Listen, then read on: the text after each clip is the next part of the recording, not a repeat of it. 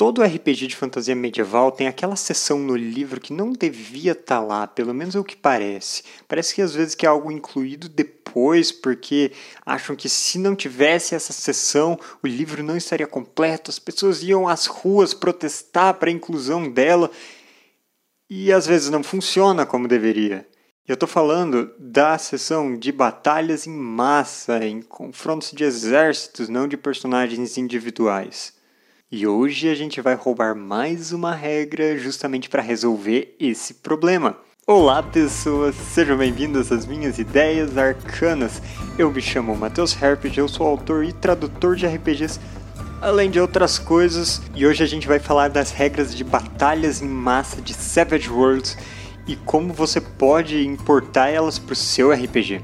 Esse negócio de roubar uma regra tá virando uma série mesmo e eu não, não tava esperando isso quando eu comecei a fazer esses vídeos. Então eu já vou deixar avisado logo no começo que se você em todos os vídeos até aqui pensou em roubar todas as regras, vai de uma vez jogar Savage Worlds. É muito melhor do que ficar fazendo um Frankenstein de sistemas e às vezes desbalancear o seu jogo e ter resultados que você não gostaria. Mas a intenção desse vídeo é justamente roubar regras, então vamos roubar regras hoje.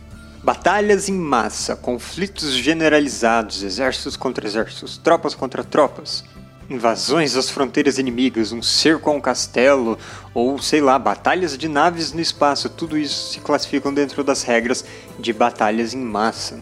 E um grande fator complicador quando se faz regras nesse sentido é como julgar as diferenças de forças dentre os exércitos. Porque em sistemas muito simulacionistas que tentam chegar a um dito realismo, algumas batalhas não valem nem a pena você realmente interpretar, elas simplesmente se resolvem de um jeito narrativo porque um exército tem uma força esmagadora em relação aos outros. É tipo quando você está jogando Civilization e o seu império já alcançou um nível tecnológico muito grande, você está usando seus helicópteros e tanques para invadir aquela galera que está lutando com cavaleiros medievais ainda. E existem vários sistemas com várias mecânicas diferentes para avaliar as forças, comparar as forças de exércitos oponentes. Savage Worlds faz isso de um jeito muito esperto. Esse é o primeiro passo para determinar como vai rolar essa batalha em massa. Você pega o exército com a maior força, digamos que 10 mil soldados, para inclusive usar o exemplo que ele dá no livro. E para esse exército você vai dar uma força de 10.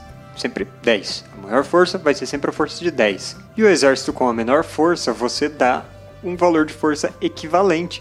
Digamos que sejam 7 mil soldados, você vai colocar ele com força 7 em relação àquele que tem 10 mil. E se vira na regra de 3 para fazer as contas quando o exército não tiver essa força facinho, tá? E não precisa ser uma conta exata. Você não vai colocar um exército com força 7,5 se ele tiver 7.500 e não 7.000 nesse caso. O importante é fazer uma aproximação que sirva para os seus propósitos. Outra coisa para se determinar é quem é o comandante de cada lado do exército. O comandante vai fazer jogadas de conhecimento batalha que vão determinar em grande parte o rumo desse combate, tá? Um comandante só. A não ser que a cada rodada você queira por acaso ficar trocando. Não sei se tem regras previstas para isso. Mas depois de decidido o comandante e a força de batalha de cada exército, você vai para a primeira rodada de batalha. As rodadas, elas não representam turnos rapidinhos, poucos segundos de ações. Não, elas são rodadas para uma grande coisa rolando ao longo de horas, às vezes. E se for tipo um cerco, às vezes cada rodada representa um dia inteiro desse cerco. Os jogadores vão discutir o seu plano para cada rodada de acordo com as coisas que estão acontecendo em cena. Então tem uma descrição de dois exércitos correndo um contra o outro. Os jogadores têm uma tropa de arqueiros, uma tropa de infantaria, outra de cavaleiros. Eles vão decidir o que cada uma dessas tropas está fazendo, mesmo que em conjunto, né, elas todas contribuam para aquela força de combate única. Então você pode decidir que a infantaria vai formar a parede de escudos e ficar preparado para receber os inimigos. Enquanto isso, os arqueiros estão disparando por cima deles, fazendo chover flechas na tropa oponente. E os cavaleiros vão ficar na retaguarda, escondidos do inimigo, para quando chegar o momento oportuno e eles estiverem engajados na parede de escudos, os cavaleiros vão flanquear o inimigo e tentar quebrar a formação do exército. Se esse plano for bom ou até excelente, o narrador vai dar um modificador para a jogada de conhecimento batalha para aquele que tiver a vantagem tática, ou um plano melhor, ou simplesmente outro tipo de modificador. E o lado que tiver a força militar maior vai somar mais um para cada ponto de diferença na sua jogada. Então, no fim das contas, vão ser jogadas de conhecimento batalha dos comandantes dos exércitos oponentes modificados por cada coisa que a pessoa tem, e esses bônus geralmente vão de mais um até mais quatro, e ainda podem se somar se forem bônus de origens diferentes. E o resultado dessa disputa vai ser o seguinte: se empatou, os dois lados perdem um marcador de força. Então, naquele exemplo, o de 10 cai para 9, o de 7 cai para 6. Se um lado ganhou sobre o outro, mas foi um sucesso normal, então ele vai fazer o oponente perder um ponto, enquanto vai continuar na mesma. Então, de 10 cai para 9 e o 7 continua 7. Mas se um lado teve uma ampliação, vai fazer o oponente perder dois marcadores de uma vez. Então, o de 10 vai direto para 8, quase se aproximando aqui do nosso 7. E a cada vez que um exército perde um marcador de força militar, o seu comandante vai ter que fazer uma jogada de espírito para tentar manter o moral das suas tropas. Essa jogada tem menos um para cada marcador perdido, mas pode somar alguns outros bônus de acordo com a composição do exército, se eles estão lutando pelas próprias vidas sem chance de escapar, ou se estão em uma fortificação que facilita as defesas. Falhando nessa jogada, o exército vai debandar e o combate termina aí.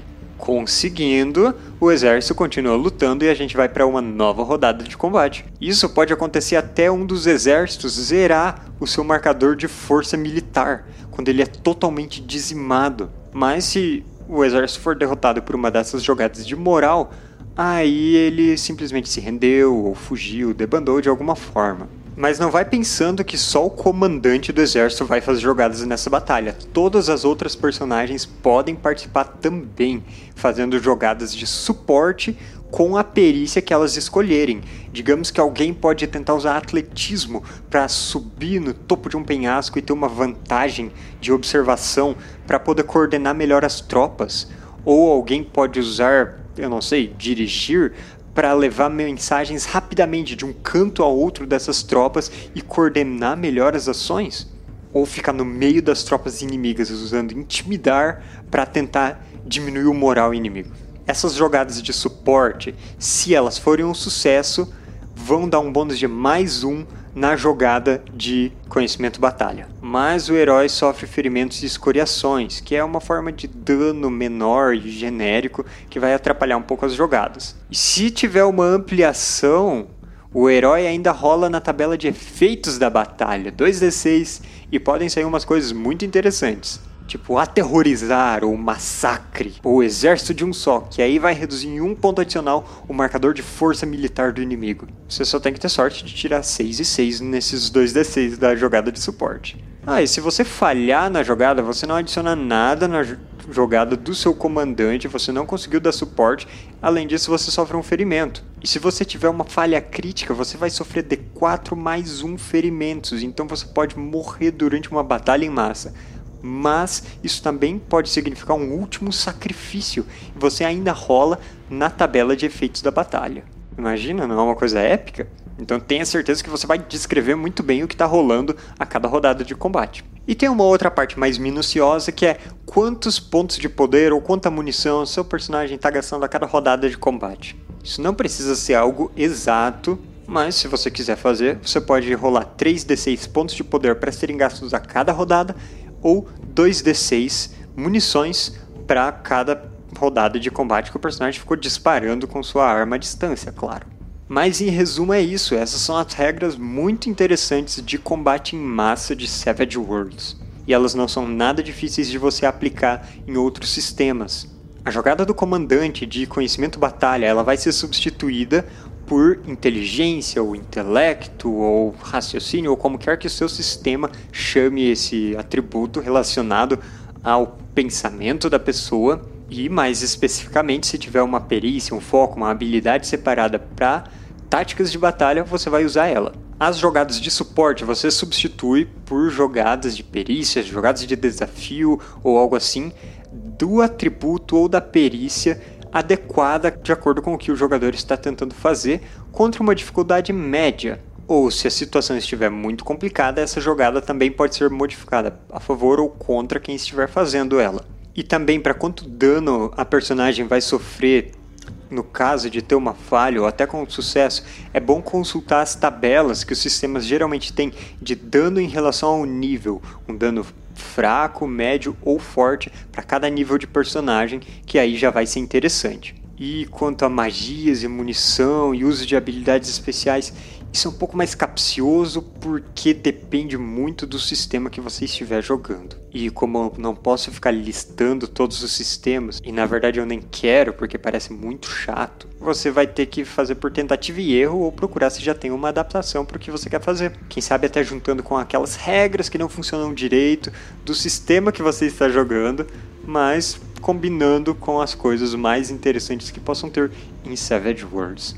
E essa é a nossa regra roubada de hoje. Se você ainda não viu os outros vídeos, clica no card aqui em cima e vai para aquele em que a gente roubou as regras dos encontros rápidos. Eu acho aquele particularmente interessante. Por hoje eu vou ficando por aqui. Se você gostou desse vídeo, quer apoiar minha produção de conteúdo e ainda poder jogar RPG comigo, vai no link aqui embaixo na descrição do vídeo e apoia o canal lá no Apoia-se das Ideias Arcanas. A partir de 5 reais já tem sessão de RPG e eu acho que é isso. Qual vai ser a próxima regra que eu vou roubar, hein? Será que eu deveria falar das regras de batalha em massa de outros sistemas? Fica aí a questão. Bom, hoje eu vou ficando por aqui. Então até mais e obrigado pelos peixes.